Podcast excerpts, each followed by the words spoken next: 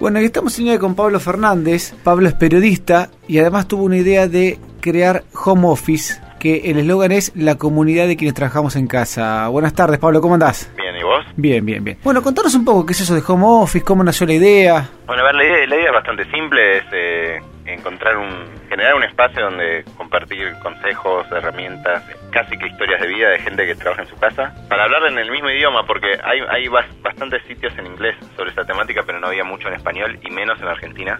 Eh, y la verdad que es un, es un grupo de gente que crece o crecemos, ¿no? O sea, cada vez, cada vez somos más. Eh, yo de hecho te estoy hablando desde mi casa en este momento.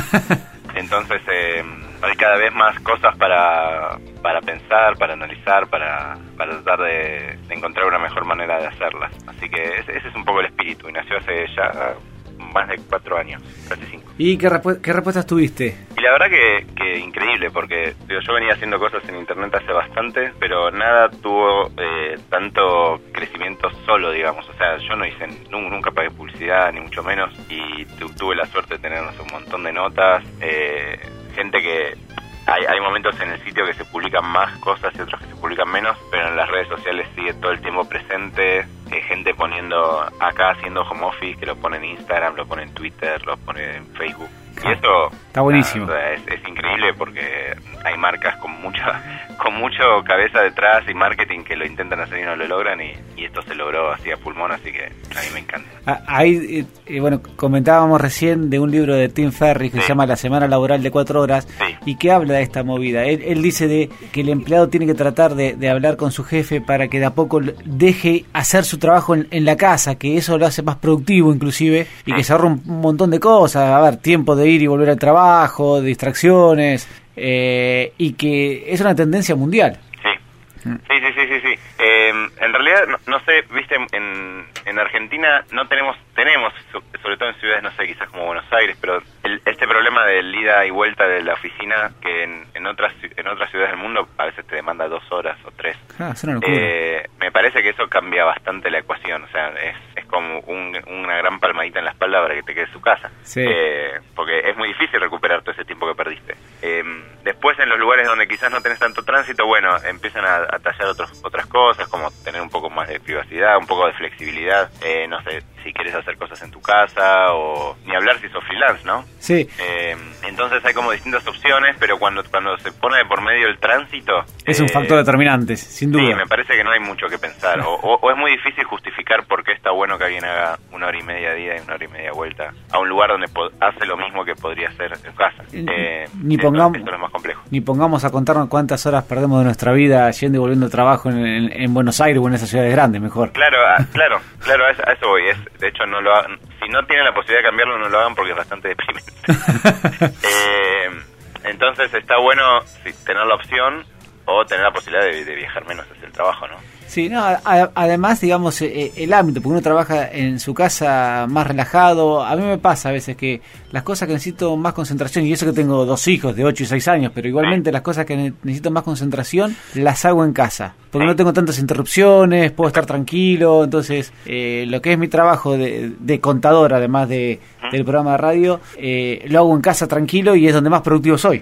Sí, sí, de hecho nosotros, eh, y está bueno, está bueno este tema, eh, nos- nosotros no es que somos fundamentalistas de, de hacer home office, creemos que, que depende mucho de cada trabajo, hay gente a la que le vendrá bien hacerlo, no sé, dos veces a la semana, otra lo hará cinco y otra lo hará uno, pero el tema es tener la posibilidad de, de- de elegirlo, porque la verdad que está bueno a veces también trabajar en grupo y estar en una oficina, hay cosas que obviamente no son lo mismo que estar en tu casa solo, eh, pero seguramente estás más concentrado en tu casa. Sí, sí, sin duda. Eh, seguramente estás más concentrado, podés, eh, nada, te podés hacer el café que te gusta, podés comer lo que querés, podés hacer lo que, lo que quieras. Eh, si, si tenés hijos, eh, bueno, como, como decías, hay que saber dónde poner el límite, dónde, dónde está tu oficina, que sepan que estás trabajando. Eh, hijos, amigos, lo que sea. sí, sí, sí. sí. Eh, pero es medio un arte, pero, pero está bueno tener la posibilidad de hacerlo. Pero, pero igual hasta mis hijos, a veces que obviamente por ahí me interrumpen, pero ellos disfrutan más estando yo ahí, aunque sepan que estoy trabajando, ¿sí? Sí. Pero lo disfrutan porque está su padre ahí. Y está más presente. Sí, claro.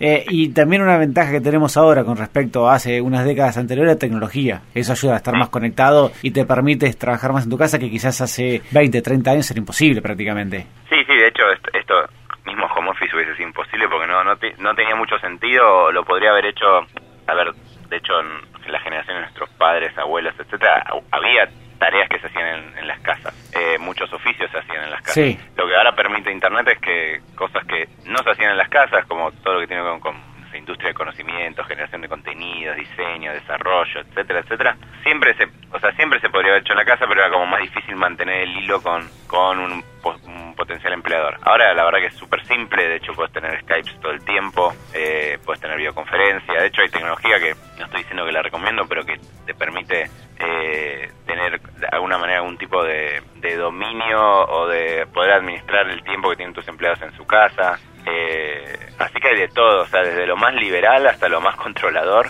hay de todo lo que se, que se puede hacer con Internet. Y hace, obviamente, hace 10 años te diría, porque sin banda ancha es muy difícil.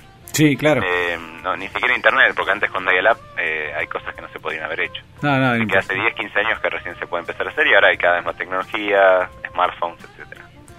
Eh, ¿Y cuáles son los próximos pasos que vos tenés en la cabeza de Home Office? Bueno, a ver, te cuento algunas cosas. O sea, la, idea es, eh, que quiero ver si lo puedo hacer. Esto, como te decía, fuera del aire es, es más un hobby por ahora. Em, es eh, contarle a, este, a esta gente, a este segmento, eh, cosas que les sirvan. Y la idea en algún momento es ver si se puede hacer algún tipo de reunión física, es decir, eh, nada, puede ser una reunión con consejos, con charlas, hasta en un bar, y replicarla en distintos lugares de, de Argentina o quizás de afuera, porque también tenemos muchos lectores de México, Colombia, España. Em, eso es una idea que tengo y después estamos así medio trabajando todavía bajo el radar en, un contenido más largo, quizás en un libro. Ah, está buenísimo. Eh, que no sea solo para, para la gente que trabaja en su casa, los incluya, pero sobre todo de cómo, cómo manejar el tiempo. Eh, con esto tengo para entretenerme. un buen rato. Eh, ahí en, el sitio vi varias aplicaciones, herramientas, y a ver, quisiera que nos recomiendes para aquellos que estamos trabajando un ratito en casa o que están trabajando afuera en casa, ¿qué es lo que vos recomendás? A ver, que, para, que, para que anoten, ah, a ver esta herramienta y, que lo empiecen a chusmear. Dale, primero eh, algo más eh, conceptual, pero que es importante si quieren tener el, el, manejo del tiempo ustedes y no, no alguien que lo diseñó cuando hizo una app. Eh, apaguen las notificaciones, del celular. Es bastante fácil en Android o, iPhone. Eh, dejen las que quieran nada más, pero que no que no estén por default, que no sea un arbolito de Navidad del celular. Sí. Eso va a hacer que, que se puedan concentrar mucho más. Hay una que yo uso de hecho para el celular, que ya se las digo, eh, que, lo, que te sirve para saber, y es bastante choqueante, cuántas veces lo usaste en el día. Se llama Quality Time. Sí, yo lo tengo ese. Demasiado choqueante, te digo, ¿eh? Es mucho Pues te dice que gastaste cuatro horas en el celular. No sé si estuviste trabajando o haciendo algo interesante, está bien, pero a veces son pavadas. Sí, sí, no. Igual si son pavadas, si quieres hacer pavadas, está perfecto. Pero que se haga sabiendas, eso es lo que digo yo. O sea, está todo bien, o sea, para algo está el fin de semana. Eh, pero es para saberlo, está buenísimo. Y después, eh, yo soy bastante, es así, fundamentalista de una técnica que se llama Pomodoro a ver, eso, sí no lo tengo.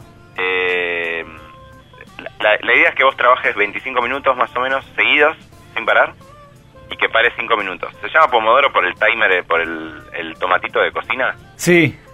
que bueno, vos lo pones en 25 minutos y a los, a los 25 cortás, después eh, descansas 5 minutos y retomás 25 minutos. Esto puede sonar complicado.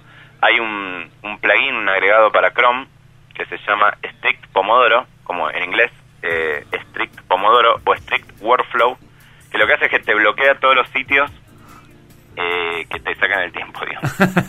Entonces, que parece una pavada, pero cuando vos estás trabajando es muy tentador ir a, redes sociales, a mismo WhatsApp, que es casi una red social.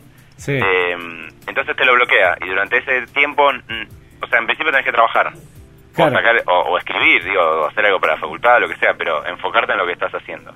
Esto la verdad que es bastante práctico y parece parece tonto que uno tenga que autolimitarse, pero la verdad que funciona. No, pero sin duda, a ver, es inevitable, si no uno eh, se tienta enseguida a ir, bueno, a ver, eh, entro a chumear esto y vuelvo, y después por ahí te quedas 10 minutos chumeando. Sí, sí, sí, sí, sí, Está, es que está pensado así, o sea, ah. yo, yo siempre que explico esto digo lo mismo hay un montón de ingenieros ultra inteligentes pensando en cómo hacer para que nos, para que estemos un segundo más en una aplicación. claro. No, no pasa lo mismo al revés. Claro, es verdad.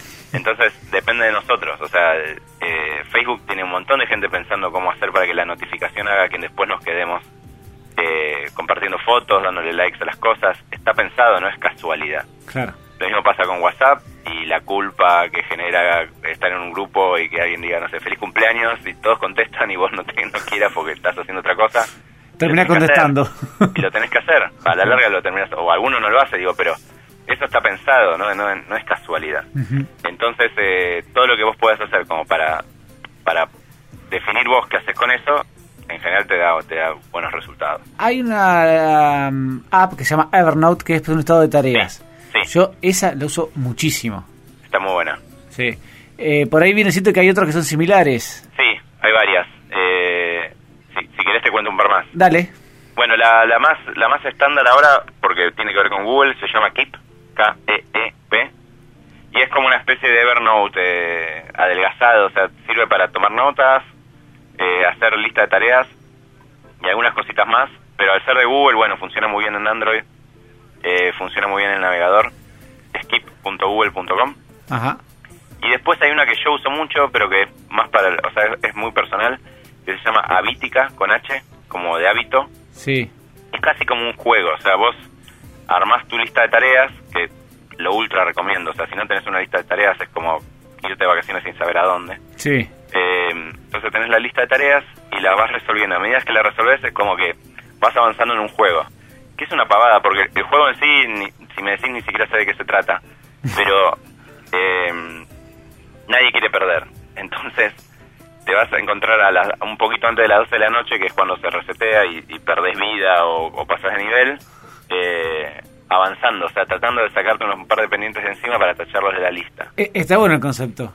Sí, sí, aplica gamification, que es un, es un concepto que está medio de moda, jueguización, para decirlo en castellano, eh, algo cotidiano, y también te permite no solo hacer tareas diarias, no sé, por ejemplo, hoy hacer esta entrevista, sino eh, tareas recurrentes, o sea, no sé, todos los miércoles tengo que hacer tal cosa. Bueno, el miércoles esa, esa tarea se enciende, y si la haces, le das vida, digamos, a tu juego, si la no la haces, digamos, de alguna manera te perjudica en el juego.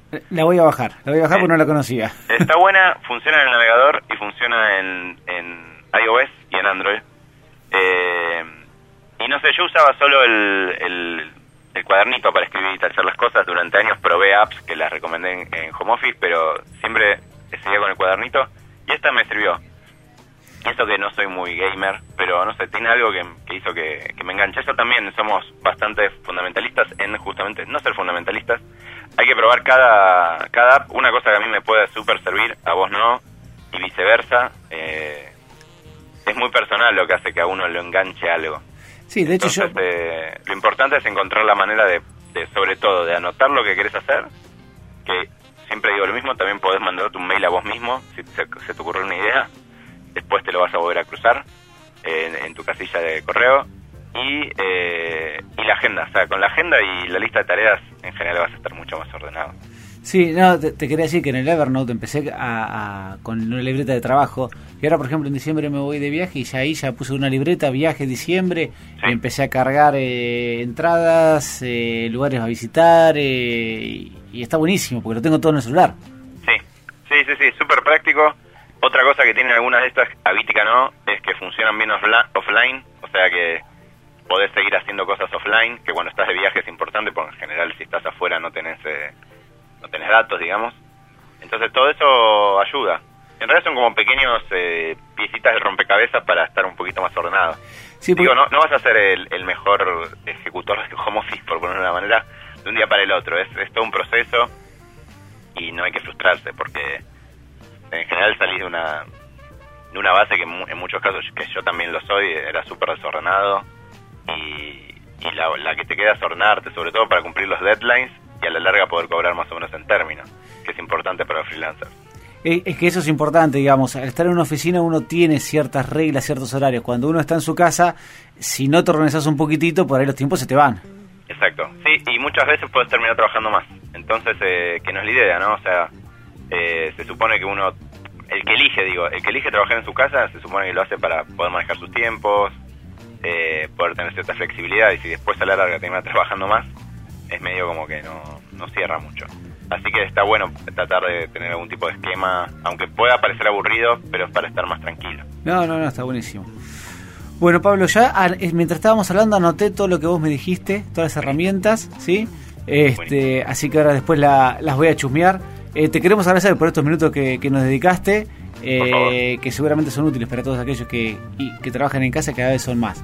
Así que bueno, te mando un abrazo grande y, gracias de vuelta.